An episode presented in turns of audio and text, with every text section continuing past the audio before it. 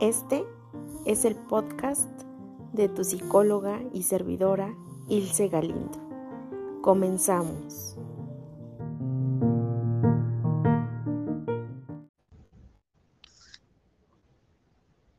Hola a todas y a todos, bienvenidos a este podcast psicóloga Ilse Galindo y a mi sección entre psicólogos. Hoy tengo el honor de presentar al licenciado en lingüista por la UAM Iztapalapa y también licenciado en psicología por la Universidad Alzate de Ozumba. Noel Morales Sosa con el tema El lenguaje del éxito, cómo nos programamos. Bienvenido, profesor Noel, a este espacio. Gracias por estar aquí. Muchas gracias, Ulises. Buenos días a todos. Buenos días, profe. ¿Cómo está? Pues mira, aquí un poquito eh, apurado con las cuestiones administrativas de la universidad, pero ya eh, todo, todo muy bien. Excelente, profe. Pues bueno, eh, para los escuchas que están aquí presentes, me interesaba muchísimo saber su perspectiva del éxito, precisamente desde la parte del lenguaje y pues también de la psicología. Entonces, este, vamos a comenzar, profe, con, con su tema. Muy bien, eh, tú me dices, eh, me cuestionas o cómo es la dinámica. Claro, mire, este, usted comience con, con, el tema para que se torne a una plática, para que los escuchas aquí estén cómodos también con todo lo que usted este, va comentando y pues yo voy este, también haciendo este, ciertas preguntas pues de lo que vaya teniendo duda, ¿no? Y este, pues para ir complementando también. Muy bien, eh, bueno, para hablar del de, lenguaje del éxito, o el éxito del lenguaje, no sé, eh, tenemos que, que, partir precisamente de lo que es la lengua, más que el lenguaje. Okay. Es cualquier forma de, comun de comunicación. La podemos definir de una manera muy simple, si, si tú quieres. ¿Qué forma de comunicación es lenguaje? La lengua una definición un poquito más compleja. ¿Por qué? Porque la lengua es eh, interna a nosotros, a los seres humanos. Está en nuestra... La lengua se define, según Saussure, como un sistema de signos lingüísticos que el hablante tiene en la cabeza y que le permite comunicarse de manera adecuada con otra persona que tenga ese mismo sistema de signos lingüísticos. Para ser más claro, el sistema de tienes en tu, en tu mente, en tu cabeza, son exactamente los mismos que yo tengo y por eso podemos comunicarnos de manera satisfactoria. A este sistema de, de signos nosotros le hemos español, es decir, manejamos o hablamos la lengua eh, española con las modificaciones, claro, que, han sufrido al paso de los años y una vez que, llegaron los españoles a México, pues ya eh, la lengua española junto con las lenguas indígenas un poquito distintas que hablan en la península, y entonces nosotros ya tenemos una lengua particular, ya hablamos una lengua pero muy mexicanizada, de, de nuestra cultura. Y estamos hablando también precisamente entre el lenguaje y el pensamiento, porque la misma definición no los dice, o lengua y pensamiento, la misma definición no los dice. Es decir, si el sistema de signos es... Entonces quiere decir que eh, nosotros pensamos, entonces aquí viene una dicotomía muy interesante eh, respecto de la relación la psicología y la lingüística. Eh, muchas veces nos hemos preguntado qué es primero, si el lenguaje o el pensamiento. Si yo te hablo desde el punto de vista de la lingüística, yo te puedo decir que es primero el lenguaje. y que el lenguaje va construyendo el pensamiento. Pero si yo hablo como psicólogo, te digo que primero es el pensamiento y que el pensamiento va construyendo el lenguaje. Es así como surgen dos, dos áreas importantes. Si yo soy lingüista, hablo de la psicolingüística y si yo soy psicólogo, hablo de la psicología del lenguaje. Entonces, eh, se empieza a dar esta parte importante entre lenguaje y pensamiento, esta relación. Eh, y los estudios de, ambas áreas eh, decimos que, pues muy independientemente de lo que sea primero, sí hay un vínculo muy estrecho entre, entre la lengua y el pensamiento. Sin embargo, hay muchas cosas que nosotros no podemos expresar mediante la lengua y tenemos que utilizar el lenguaje.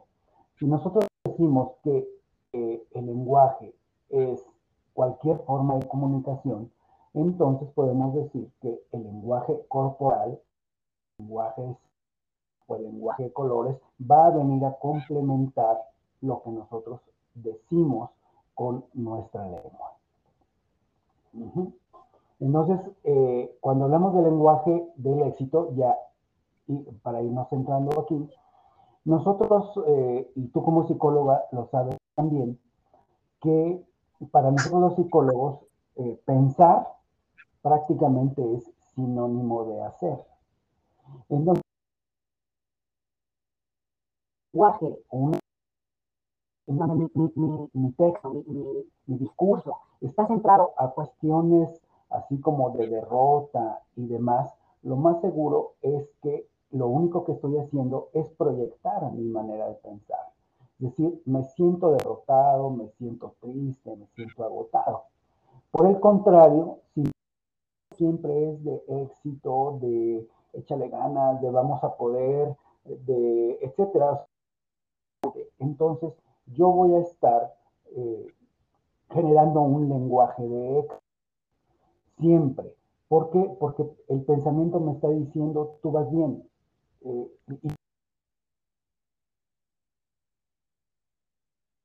la lengua. Entonces, eh, nosotros como psicólogos o lingüistas tenemos que poner mucha atención en cómo las personas nos hablan, qué es lo que nos están queriendo. Si no se puede eh, o tienen, tienen de alguna manera miedo a expresarlo lingüísticamente, lo van a hacer con el lenguaje, lenguaje corporal, es decir, el lenguaje del éxito es, el complemento precisamente y de lo que manifestamos. Y entonces siempre.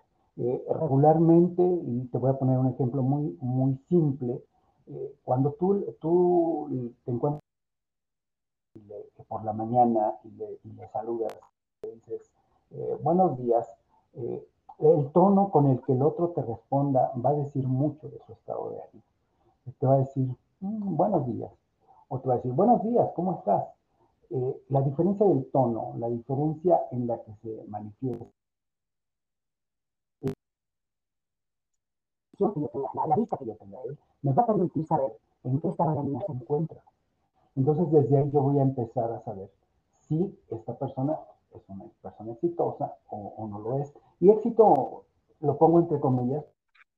El éxito son otras, otras cosas, son, son, son conceptos muy subjetivos, eh, sino que sabemos por lo menos su estado de ánimo. Y eso, eso nos dice mucho, porque el tono, el, tono nos va, nos va a permitir eh, saber, eh, saber cómo está.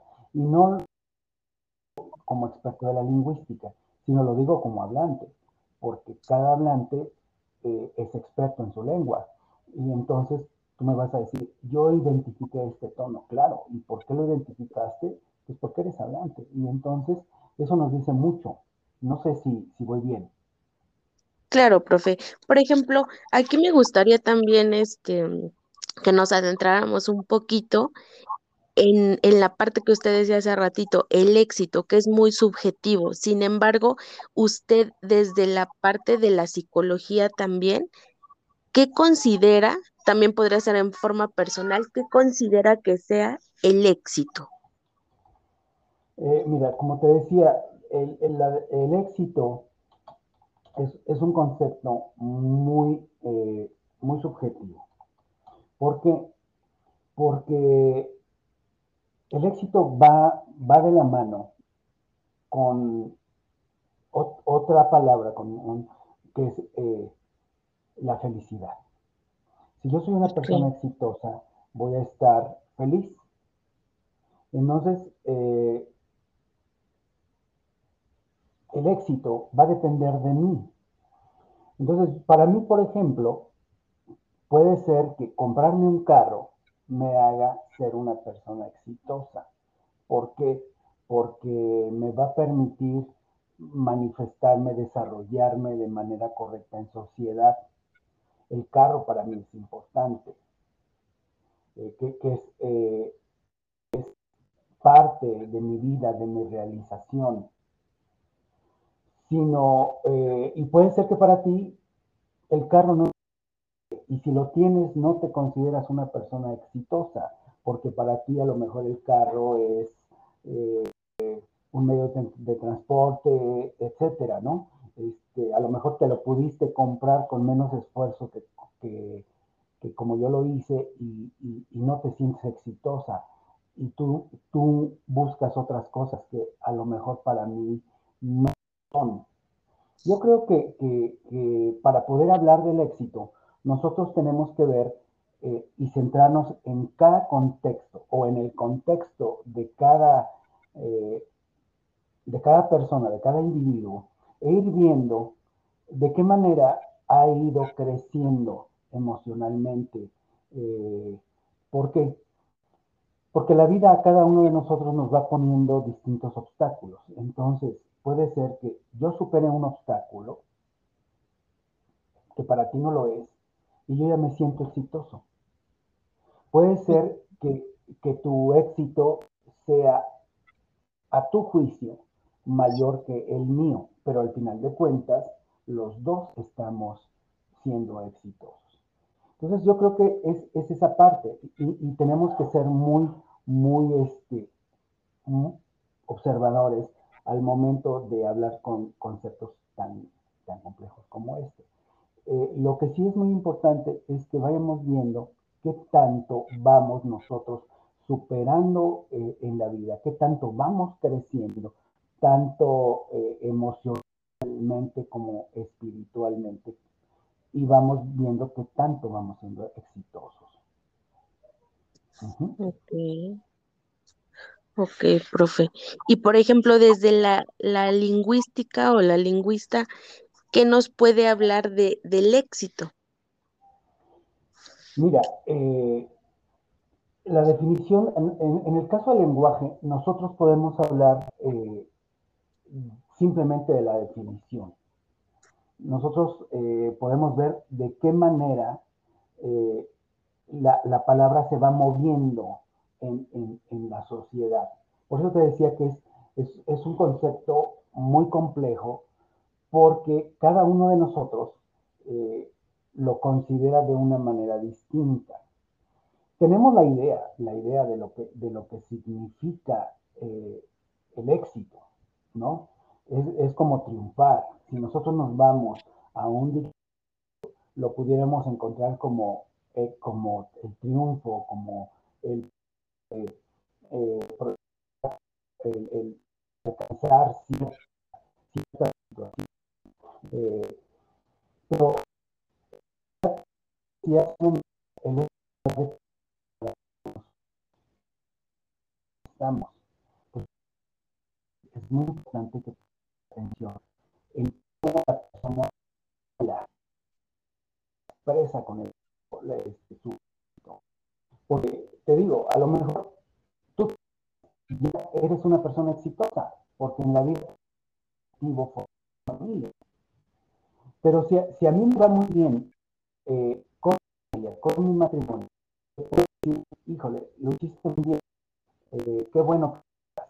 Pero si a mí me va mal, te casaste y, y, bueno eso, ¿no? Eh, busca otro tipo de situación eh, no sabes ni lo que hiciste, ¿no? Entonces, como que viene este, este, son las definiciones, pero todo va a depender precisamente de cómo nosotros lo veamos, de cómo nosotros lo entiendamos, ¿no? De cómo nosotros como persona en nuestro contexto estamos entendiendo el ex.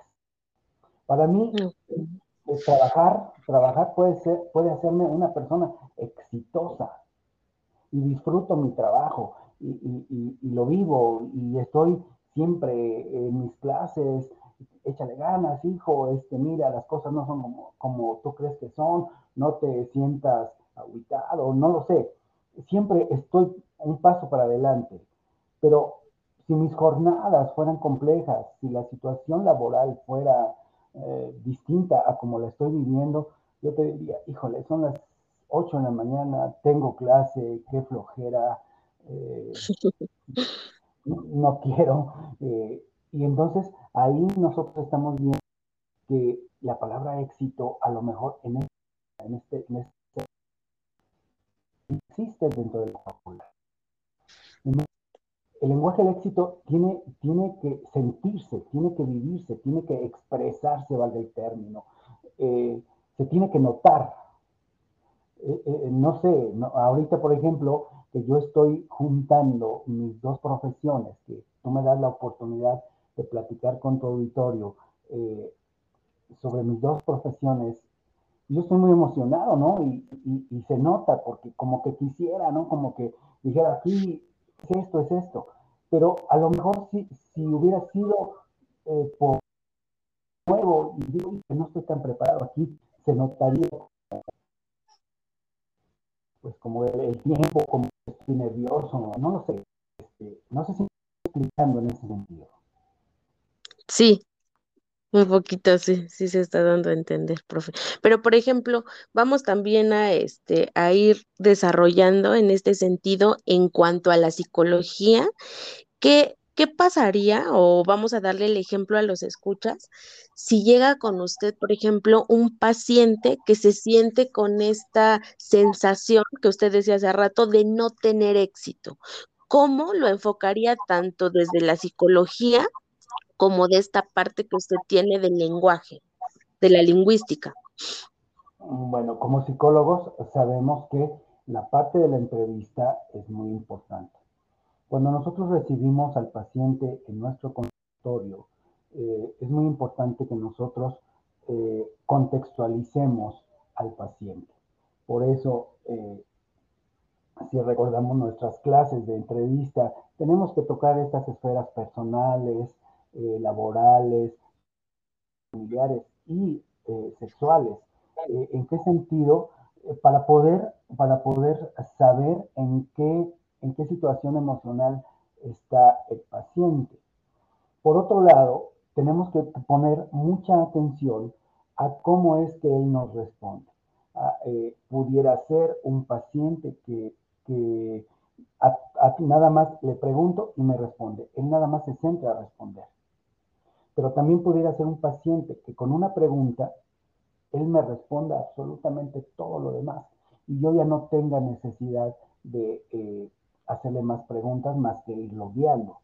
Entonces, debemos poner, debemos poner atención los psicólogos en esta parte. Cuando el paciente llega, en qué, me está diciendo corporalmente, eh, qué me están diciendo sus lágrimas en caso de que sucedieran, ¿Qué me está diciendo su cabeza agachada? ¿Qué me está diciendo su, frente en alto? Eh, el verme a los ojos o el no verme, el desviar la mirada. ¿Qué me está diciendo? ¿Qué me están diciendo con ese lenguaje? Y, yo ir eh, estructurar el contexto del paciente. Entonces va a ser mi, trabajo, va a ser de, el de guía para poderlo sacar de la situación en la que se encuentra, si fuera una persona que no se considera exitosa, y sacarlo de, la situación en la que se encuentra e irlo guiando para la parte de éxito, pero a partir de una definición propia que él traiga. No es a partir de mi definición, porque a lo mejor para mí la definición de éxito es ser psicólogo y él no lo es. Y entonces decirle, bueno, pues es que para que tú seas exitoso tienes que ser psicólogo. No, ahí sí ya eh, tendríamos, tendríamos que guiarle, decirle, bueno, ¿cuáles son tus metas? ¿Qué quieres en la vida? y, de esa manera irlo formando, irlo llevando hacia, eh, hacia eso que él quiere, tratando de ir eliminando las palabras que nosotros consideremos son las que le están afectando en su, en, su persona. Para eso, eh, si mal no recuerdo, lo vimos en una materia que se llama análisis del discurso. En el análisis del discurso nosotros podemos ir analizando cómo el paciente en sus textos, en sus textos lingüísticos, nos va, nos va poniendo palabras que nos quieren decir prácticamente todo lo que él está viviendo.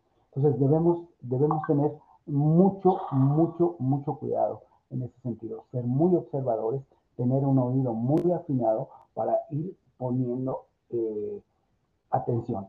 Si no, de alguna manera, cuando nosotros aplicamos una prueba, eh, vamos a pensar Macover, por ejemplo, en donde hace un dibujo y eh, luego nos cuenta una historia de ese personaje, ese personaje eh, en, la historia nos está diciendo prácticamente la situación de,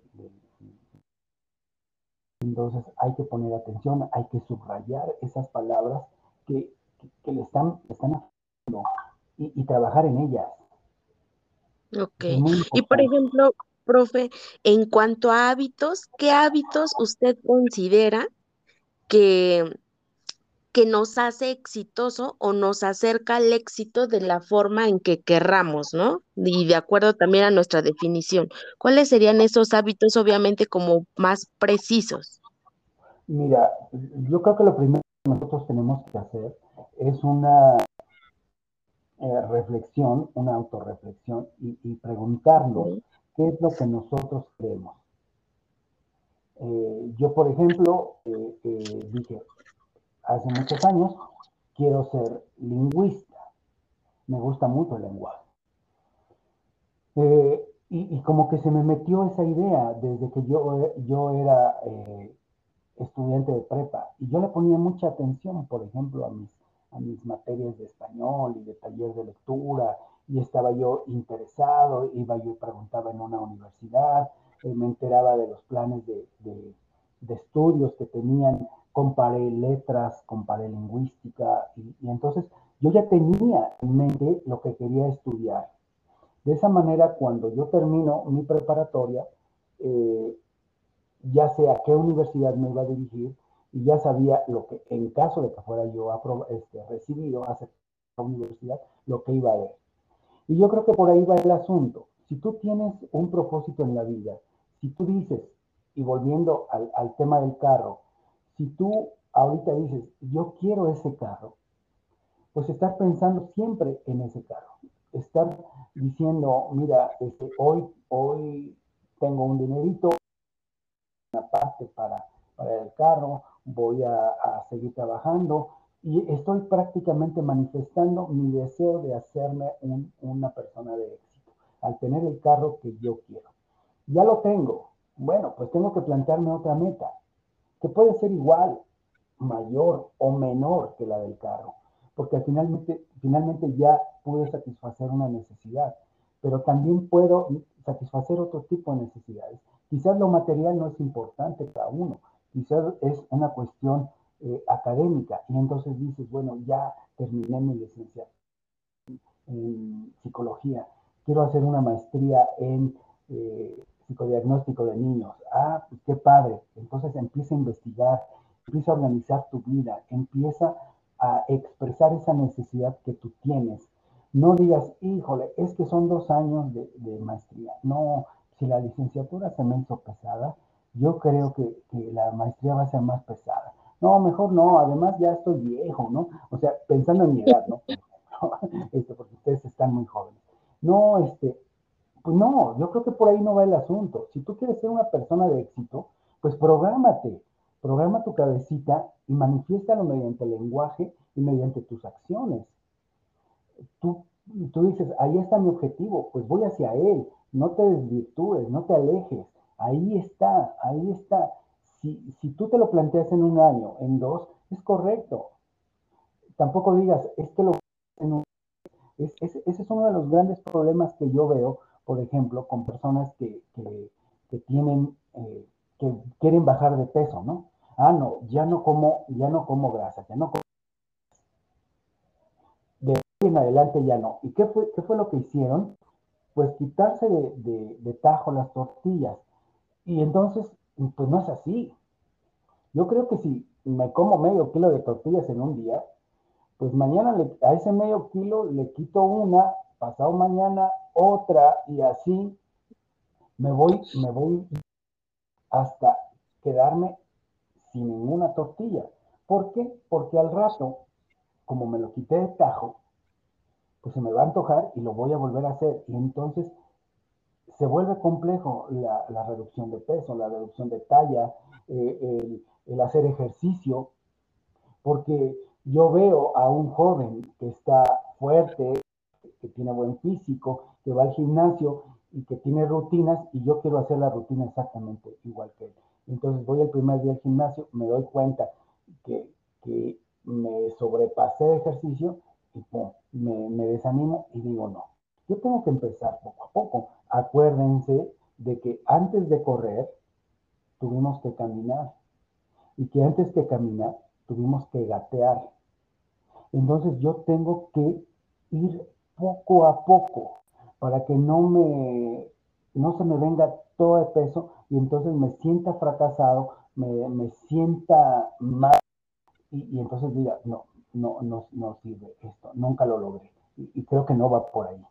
Creo que paso a paso, eh, o como por ahí hay una máxima que dice, poco a poco se llega lejos. Y entonces el éxito no se alcanza de hoy a mañana. El éxito se tiene que ir dando poco a poco a partir de lo que tú quieres alcanzar. Entonces eso, eso es como, como lo que tenemos que seguir quiero leer un libro, pues no me voy a leer las 200 hojas que tenga en un día. Voy a ir una a una y voy a ir saboreando y voy a ir entendiendo la historia que el autor me quiere dar a conocer. Si está bueno, me pico, ¿no? Y voy para allá. Pero tampoco es para un día. Tampoco querramos correr cuando ni siquiera hemos aprendido a gatear. es todo un proceso, ¿no, profe? Es todo un proceso. Y, al irlo haciendo, pues nuestra mente se va acostumbrando también. Me gustaría, profe, que, que, nos platicara, los escuchas y a mí también, por supuesto, cómo, por ejemplo, usted se programó, cómo se visualizó, porque, bueno, los escuchas no saben, pero el, el maestro se, este, se dio la oportunidad de, hacer su segunda licenciatura y pues usted estaba trabajando, usted estudiaba, aparte pues tenía, ¿no? La parte familiar también. Entonces, hacer, entonces era una serie pues de actividades, ¿no? A realizar, ¿no? ¿Cómo usted, lo, aparte de cómo se programó, cómo lo vivió, profe, entre tantas cosas? Híjole, es una, ah, me haces eh, recordar eh, historias un tanto complejas. Te explico, eh, cuando yo vi el, en, mi primer carrera, yo vi la importancia de, y la relación sobre todo entre lenguaje y pensamiento, yo me quedé con esta, con esta idea de, cómo pudiera hacer esto, ¿no? Eh, al final yo eh, eh, me especialicé en español y vi una teoría lingüística muy, muy bonita, muy interesante y también bastante compleja que, se llama la gramática generativa transformacional de Noam Chomsky. Y pues Chomsky se ve en psicología en la asignatura de teoría computacional de la mente, en la que Chomsky plantea que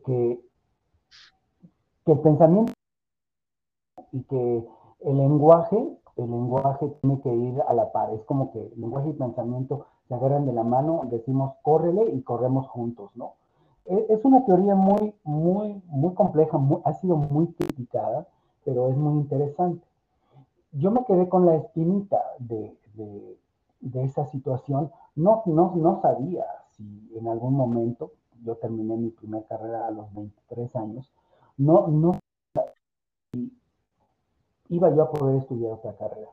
Lo que sí sabía, lo que me quedaba claro, es que eh, yo, yo me quería especializar en, la, eh, en español. Entonces lo que hice después de, estudiar la, licenciatura fue entrar a la maestría en lingüística hispánica en la Facultad de, Filosofía.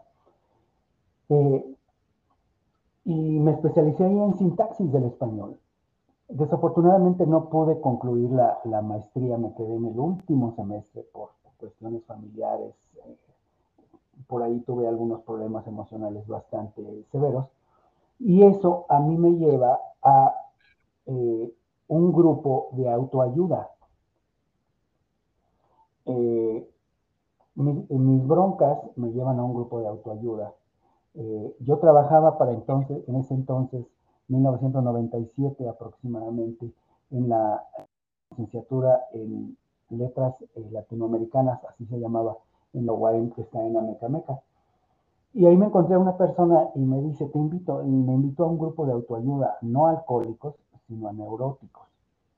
Entonces yo entré al grupo de, autoayuda y entonces ahí me di cuenta que eh, este, el pensamiento y, el lenguaje iban de la mano.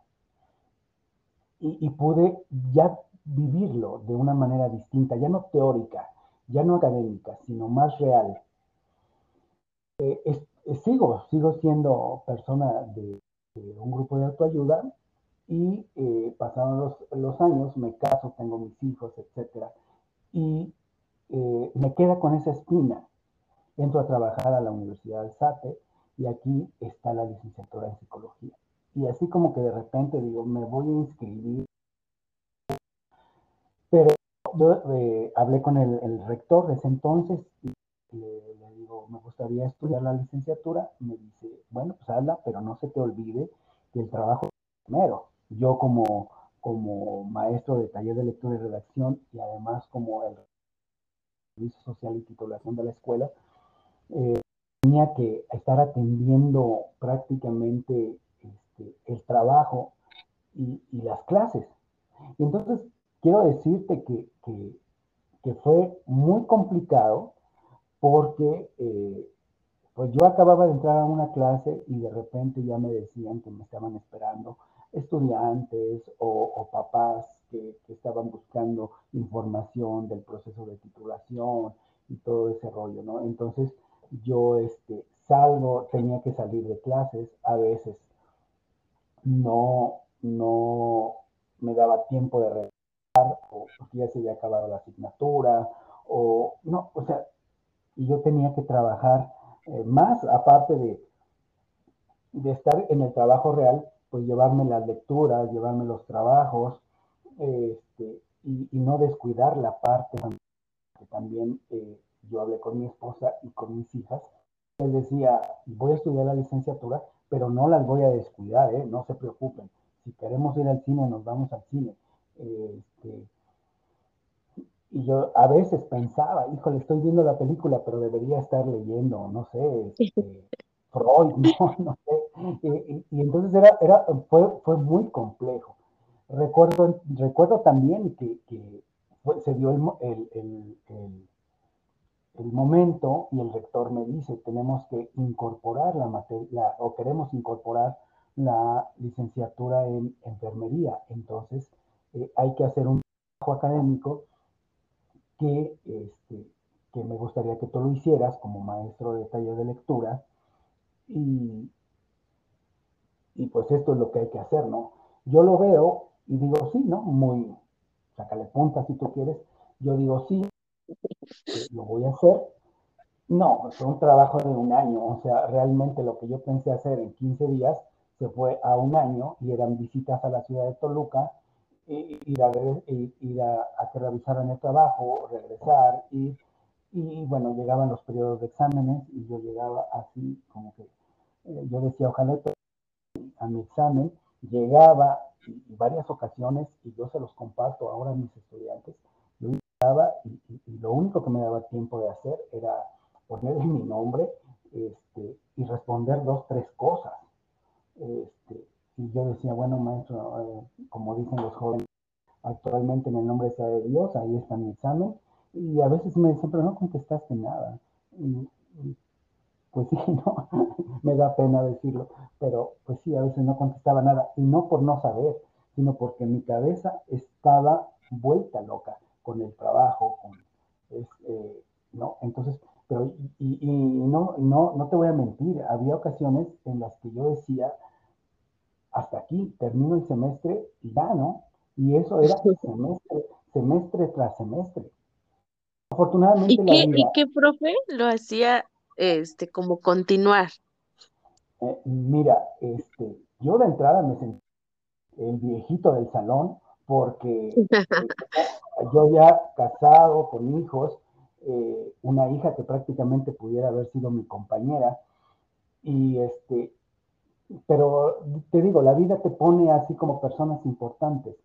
Entonces, me, a cuatro compañeros, este, cuatro amigos, este, entrañables todos, eh, que me decían, no, Noel, este, ya terminaste el semestre, inscríbete al que viene. Yo le decía, no, me voy a tomar un año sabático, ¿no? Y ya, no, pero queremos que termines con nosotros. Y, y yo le decía, bueno, va, me voy a inscribir. Y me inscribía. Y luego les decía, ya ven, ya ven, eh, no me da tiempo de hacer las tareas, no me da tiempo de, hacer los trabajos. Este, eso sí, siempre leía, porque pues es parte de mi primera formación, este, siempre leía y, y, participaba, pero no me daba tiempo. Entonces, cuando yo me doy cuenta que soy bueno en esta parte de la lectura y de la participación y demás, como que se me prende el foco y entonces le digo a, mis profes, ¿sabes qué? ¿Qué te parece si en lugar de evaluarme con un examen y con eh, chance de yo dar las clases, unas clases, no todas, porque tampoco podía, ¿no? Este, dame, dame unos, unos temas y yo los expongo. Tenía ya una, una experiencia, estoy, estoy por cumplir 30 años como docente. Entonces, wow, buen profe.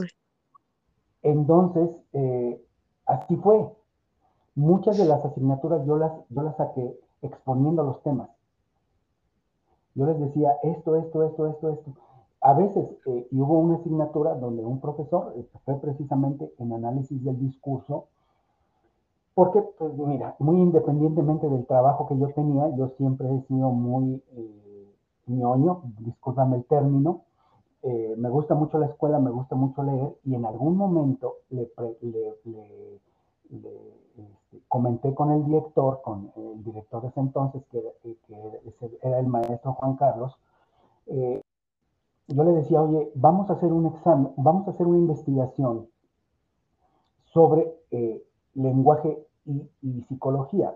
Y entonces eh, lo platicamos un rato, yo creo que como unos dos, tres meses. Eh, y salió un, salió un, un, tema que era el, el, lenguaje del psicótico, del neurótico y del esquizoide.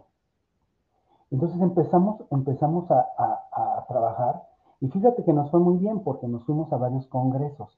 Eh, nos invitaron, de hecho, a dar una, una este, plática magistral a la Universidad de Guanajuato.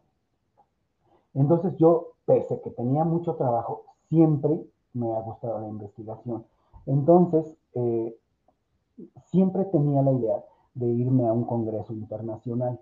Entonces le comento al director, le digo, oye, eh, me llegó la convocatoria para un congreso internacional en Panamá. ¿Qué te parece si afinamos el trabajo y lo enviamos? En ese, en ese momento, entre él y yo tuvimos como ciertas diferencias académicas. Eh, nos, nos, molestamos, si tú quieres, eh, y le dije, bueno, ok, somos, somos autores de esta investigación, tú la puedes usar eh, como tú quieras y yo también, como, como autores, ¿no? yo, la, yo la pulí, yo la, yo la atiné y me fui a, a Panamá a, a dar la, a presentar mi trabajo sobre el análisis del discurso, que es del que yo te hablaba, análisis del discurso. El tema es análisis del discurso para poder identificar neurosis, psicosis o perversión. Eh, eh, lo presenté, me fue muy bien, traje, traje el segundo lugar de ese congreso, eh, me dieron un reconocimiento para, para México, lo traje, lo presumí muchísimo, primero con mis compañeros y luego con, con, la escuela. Y eh, pude, eh, cuando yo, yo llegué a análisis del discurso, a la asignatura de análisis del discurso, hablé con mi maestro y le dije de dar el curso. Ese sí lo doy completo. Y el maestro me dijo, perfecto, no tengo ningún problema y de esa manera te evalúo. Entonces, eh, yo di el, curso de, análisis del discurso y, de esa manera pude ir eh, haciendo eh, mis trabajos porque tenía más tiempo. Ya, ya habíamos incorporado enfermería, ya el trabajo estaba saliendo y entonces el último año, séptimo y octavo, yo los disfruté brutal porque ya entraba a mis clases, bueno, obviamente atendía a los estudiantes, pero ya entraba a mis clases y ya tenía yo tiempo para estar leyendo, para estar interactuando y para estar haciendo todo lo que un psicólogo tiene que hacer. Y entonces me, puse a, repasar prácticamente este, todos los apuntes desde primero. Lo que no había yo aprendido, lo pude hacer en periodos vacacionales, en todos los periodos que teníamos de vacaciones, este, para poder iniciar mi proceso de, titulación, que fue prácticamente inmediato. Eh, yo me titulé, salí, mi generación terminó en mayo y yo me titulé en agosto. prácticamente fue algo rapidísimo porque yo ya tenía la tesis en la cabeza. Por eso te decía que es como una, como una programación, como es ir paso a paso como ir, diciendo estas cosas. Yo iba platicando con la maestra y le, y le comentaba, maestra, estoy, tengo en mente este trabajo, me gustaría que tú lo revisaras. Y si no te preocupes, entonces eh, yo avanzaba y ella, ella revisaba. Y entonces yo empecé prácticamente mi tesis cuando inicié octavo. Mm. Para, que, para que cuando este, estuviera eh, eh, terminando, yo le brincara inmediatamente a la titulación. Entonces te digo... y es que, perdón que lo interrumpa, profe, es que en cuanto a la tesis también a veces como que se interrumpía, ¿no? Una parte de, de los alumnos y como que era un poquito difícil incluso este ese proceso, ¿no? Que por el idioma, que incluso por la tesis o algún otro requisito. Entonces considero que también ahí usted tiene ya como pues la experiencia, ¿no? De sí se puede, porque digo, teniendo trabajo, estudiando y todo, y la tesis así de rápido, o sea, también fue como que rompió, ¿no? Muchas barreras de los estudiantes, ¿no? Sí, de hecho, fíjate que, bueno, te digo que como que todo se, da, porque en la licenciatura en lingüística, nosotros, eh, te comentaba hace rato, nosotros, no se yo me especialicé en español, ¿Por qué digo que me especialicé en español? Porque la lingüística, por lo menos en la UAM Iztapalapa, que fue donde yo la estudié, eh, nosotros analizamos varias lenguas, trabajamos con varias lenguas, tanto europeas como no, europeas y indígenas. Entonces, para nosotros es una obligación, una obligación hablar inglés, eh, trabajar en inglés y de ahí otra segunda lengua. Entonces, por ejemplo, eh, yo hablo inglés y hablo italiano. Entonces, eh, cuando yo entro a, psicología y tengo que, presentar mi examen de idioma, pues para mí no es... Porque yo decía, esto sale rápido, ¿no? de, hecho, lo presento, lo presenté creo que en tercero o cuarto semestre y, lo, aprobé, lo aprobé inmediatamente y entonces yo, yo decía, híjole, es, es, parte de la edad también, ¿no? Quisieras que, el tiempo avanzara para poder obtener el grado que tú buscabas. Pero pues va poco a poco, ¿no? Va poco a poco. Eh, en, ese entonces llevé también la asignatura de lenguaje y pensamiento y, yo platicaba con mi maestro y maestro entonces este, y le decía, es los psicólogos somos como muy ególatras, ¿no? Queremos que todo sea, eh, como que todo fuera muy, muy a partir de la psicología, pero dame chance de darte, de darte mi visión lingüística, de, expresarte lo que yo veo como lingüista, aún en formación como psicólogo, ¿no? Eh, y, las clases se hacían interesantes. De hecho, mis compañeros me decían, cuando empezamos, agradezco mucho que hayas estado tú en, nuestra generación, porque eh, pudimos aprender mucho de la parte lingüística, ¿no?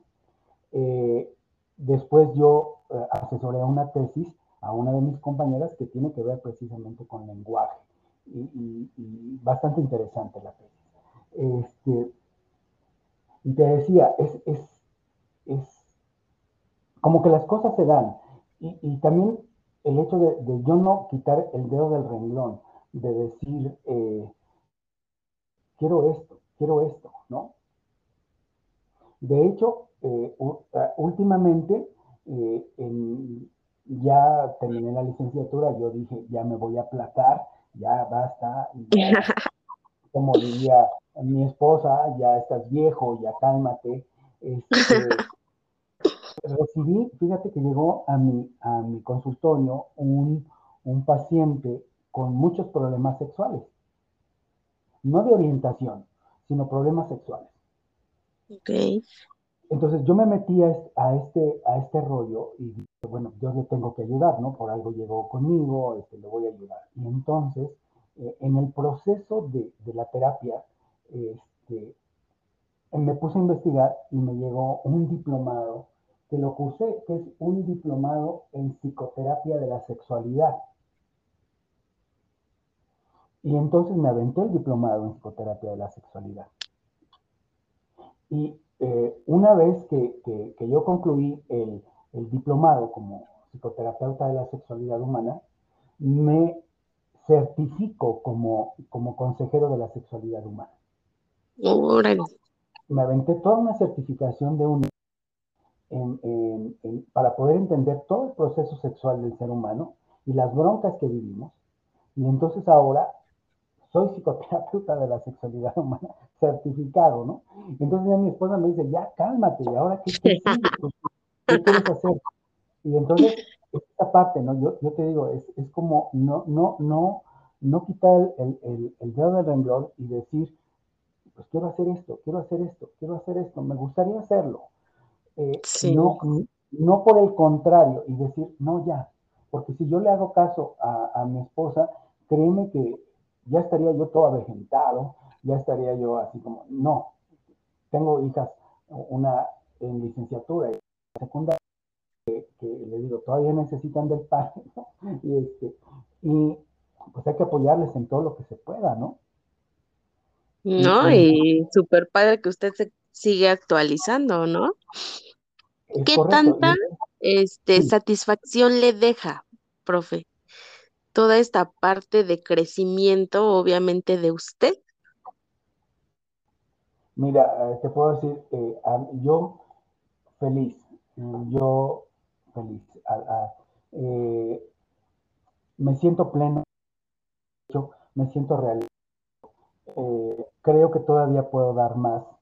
me siento bien, tengo mucha, mucha fortaleza física todavía, gracias a Dios y a la edad, ¿no? Estoy por cumplir 52 años. Eh, y tengo muchas ganas de hacer cosas todavía. Eh, veo a, mi hija que le falta un año para terminar su licenciatura. Eh, veo a mi esposa también satisfecha porque lo hemos platicado muchas veces y ella me dice, el verte, el verte que estás ahí metido, leyendo, subrayando, enojándote, esto no es cierto, esto que dicen no es cierto, no tiene tanta razón de ser, este, etcétera, me ha ayudado muchísimo a estar al pendiente de lo que pasa contigo, me dice. Porque eh, ella, ella, pues es mi compañera, es mi brazo, vamos a cumplir 25 años de casados este año. Eh, y, y platicamos y le digo, eh, fíjate que este, leí esto y, y, me dice, cuéntame, o sea, es, es, un, es un factor importante la, la pareja. Para mí ella es mi, mi super apoyo porque ella está, no lo sé si lo finge o no, pero está muy interesada en lo que yo hago. Y entonces ella me dice, oye, ¿y qué pasa acá? Y, y, yo siempre, ¿no? Y le digo, si, si, nos, si, si, nos preparamos un cafecito, a veces si, si te platico, ¿no? Y entonces ya nos sentamos los dos y estamos platicando, ella es licenciada en economía. Entonces, eh, nos, nos, estamos platicando lo que, lo que estamos haciendo. A ella le encantan las matemáticas, cosa que a mí no. Entonces nos estamos platicando esta situación. Entonces, parte del éxito mío también, gran parte es de ella. Sí, definitivamente.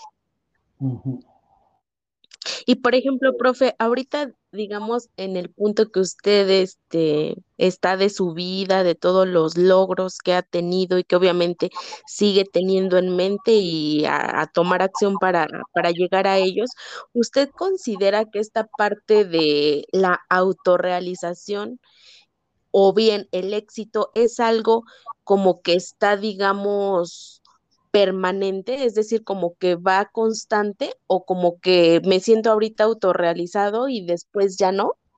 ¿Cómo lo vive usted? Mira, la, eh, si nosotros parte de la autorrealización, eh, es muy importante que, que, veamos eh, parte del, del, paso a paso, ¿no? Yo alcanzo una meta,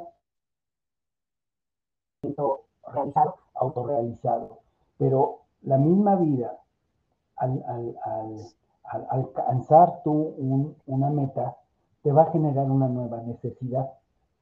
Entonces, esa necesidad, eh, tú sabes si la satisfaces o no, porque tienes que ver tu contexto. Entonces tú dices, okay. bueno, me quiero, quiero, disfrutar, ¿no? Eh, las mieles del éxito, quiero disfrutar, no sé, un mes, por ejemplo, dos meses. Y de ahí me voy a, a empezar a ver hacia dónde puedo ir. O puede ser que ya no, que digas, hasta aquí me quedo. Nuevas necesidades. Entonces, no es así de una tras otra, tras otra, tras otra. O sea, yo te comentaba, terminé mi licenciatura a los 23, luego hago la maestría inconclusa, que termino más o menos por el 20, a los 26, 27 años, y luego retomo la, la, licenciatura en psicología hasta los 40 años. Entonces, sí hubo un tiempo muy importante entre, entre una y otra, pero yo no, dejé la, yo no dejé la parte académica, sino que era paso a paso. Era, eh, pues, investigar para las clases, era para, eh, no sé, hacer mejor, hacer mejor la, la, la clase, platicar con los jóvenes, hacer investigación en otro sentido, pequeñas investigaciones. Entonces todo, todo era poco a poco hasta que de repente te llega así como que la necesidad, eh, eh, por ejemplo, yo que estoy aquí en la escuela, eh, ver a los chavos que platican, ah, es que la licenciatura está interesante, es que está agradable, fíjese maestro, que esto. Entonces tú vas, tú vas generando como esa necesidad. Además hay un vínculo previo, ¿no? Lo que yo te comentaba. Lenguaje y pensamiento no están, no están enojados, van de la mano. Entonces, eh, estudiar psicología no fue así como una sino que había un antecedente que me pudiera decir, ah, pues estás vinculado. Pasa, pasa, yo termino la licenciatura hace seis años, es hasta ahora cuando veo la necesidad de, de ver las cuestiones de la salud, como te comentaba. Entonces es como ir, ir, ir disfrutando, ir disfrutando el, el logro que, que obtienes, eh, sacarle un poquito de, de, beneficio y luego lo que viene. Okay. Te, puedo asegurar, te puedo asegurar que si no hubiera llegado ese paciente con las broncas sexuales, yo me hubiera quedado hasta ahí, hasta que surgiera una necesidad. Así es. Uh -huh. Entonces, Así es. Entonces tenemos que ir, eh, ir, ir, como analizando nuestro contexto, nuestra situación de vida, para ir eh, viendo qué es lo que quiero y hacia dónde me voy a dirigir. Digo, sin correr, ¿no? Sobre todo ustedes jóvenes, sin ir diciendo, mira, me gustaría esto. A lo mejor, eh, como suele suceder, me caso, tengo mis hijos, los voy a crecer, y ya que están crecidos, puedo, puedo hacer otro tipo de cosas con más libertad porque ya no dependen tanto de mí. Entonces, esas partes de cómo voy organizando mi vida, de cómo está mi proyecto de vida, es muy importante. Este, y eso yo se los, se los, digo mucho a los chavos. Eh, hagan un proyecto de vida, no, no, no se dejen ir así al borras, ni bien palos de ciego, sino vayan, a, vayan organizando qué es lo que quieren y, y tengo un 99% de certeza de que lo van a lograr, porque es parte del éxito, es parte de lo que tú quieres para ti y para los tuyos. Así es, profe. Y bueno, profe, también ya para ir cerrando, ¿qué personaje o qué autor usted visualiza que es como esta parte exitosa y que lo inspira, por supuesto, a usted? Mira, de manera particular para mí, eh, tengo un, personaje en la familia que fue el que a mí me alienta a, hacer lo que yo hago. Aunque al final, de los, al final de los días la relación no fue muy amable, que digamos, este, fue un hermano de mi, de mi mamá que, que sobresalió mucho pese a las carencias. Eh, él, fue agrónomo y él pudo hacer muchas cosas en el ámbito este, de la agronomía. Eh, alcanzó niveles eh, que para mí todavía son inalcanzables, ¿no? Alcanzó maestrías, doctorados, eh, premios internacionales, etcétera, y que ahí está, ¿no? Marcó prácticamente mi existencia. Digo, tampoco quiero ser como él, pero sí quiero parecerme un poquito a él. Entonces, es, esa persona desafortunadamente ya no está, pero él, como que me alentaba o nos alentaba por nos, nos alentaba a, ver que el mucho del éxito que se puede tener en la vida puede ser académico. Entonces, eh, ese fue, esa fue la, la, persona. Él eh, es una persona importante dentro de, de que es de donde yo soy. Eh, hay dos escuelas que llevan su nombre y en honor a todo lo que él hizo y entonces es muy importante para mí. Y, personajes, eh, autores, híjole, todos, todos, todos, todos. Eh, cada vez que yo este, algún libro, siempre me deja algo. Es, muy, muy, muy, muy importante ese autor. Sin embargo, este, híjole, ¿quién, quién este, bueno, Freud, ¿no? mucho los ojos, Freud, eh, dentro del área del lenguaje, eh, autores mexicanos, muchos dentro de la literatura, por supuesto, que han ido eh, formando mi personalidad y mi carácter. Eh, libros que han, que han dejado huella este, respecto a se puede ir. Este, y hasta dónde se puede crear una historia. Este, tengo en, la licenciatura en letras, híjole, se platica eh, horrible respecto de estos, de estos personajes que, marcan, que marcan la vida de los estudiantes y, de cómo eh, vas dirigiendo tu vida. Eh, leí, por ejemplo, el Popol Vuh, el Chilambalam, sobre la creación del mundo y, te dejan, te dejan una, una, visión del mundo completamente distinta a la que estás habituado por formación religiosa. Eh, Llano Llama de Juan Rulfo, eh, literatura eh, internacional, universal, este, León Tolstoy con Ana Karenina y La Guerra y la Paz, eh, Kafka, ¿no? con la metamorfosis que se ve mucho en, en psicología, de, discursivas de cómo se va transformando.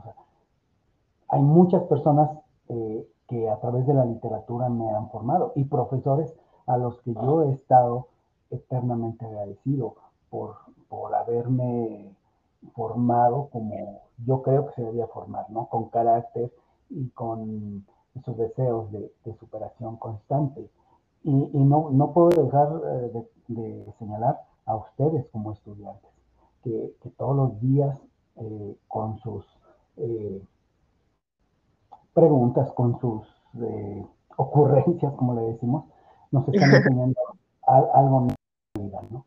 Eh, esto que, estamos haciendo hoy es muy importante en mi vida y quedo eternamente agradecido contigo. Y diferente, ¿no, profe? A veces a estar, por ejemplo, con sus alumnos ahí enfrente, ¿no? Sí, claro. La pandemia, ¿no? Nos vino a, dejar una enseñanza bastante particular. Eh, la, enseñanza a distancia, ¿no? Y bueno, soy de la vieja escuela, imagínate. no, pero todavía está bien joven y con todo lo que hace, profe. bueno, pues ahí Muchísimo más, ¿eh? pero bueno, pues ya para ir cerrando, le agradezco muchísimo este tiempo, este espacio. Espero que los escuchas, al igual que yo, haya quedado este, contenta, no tan solo contenta, motivada, ¿no? De toda esta parte, no tan solo de su perspectiva de, del éxito desde el lenguaje y desde la psicología, sino desde ya su mera experiencia y sus palabras. Te lo agradezco mucho, Ilse. Me da mucho gusto. Muchísimas gracias, profe. Puede ayudar, aunque sea un poquito a, ti y a, tus, y a tu auditorio. Muchísimas gracias, profe. Pues escuchas, los dejamos, nos escuchamos la próxima y hasta luego. Gracias, profe. Le mando un fuerte abrazo. Igualmente, va otra de vuelta. Gracias a todos. Hasta luego. Hasta luego. Bye. Bye. Hola, escucha, gracias por tu tiempo. Recuerda que me encuentras en redes sociales, en Facebook como psicóloga Ilse Galindo y también en mi WhatsApp personal 55 45 50 44 79 55 45 50 44 79. Fue un placer compartir toda esta información contigo. Gracias, escucha y te mando un fuerte, fuerte abrazo donde quiera que estés. Nos escuchamos la próxima.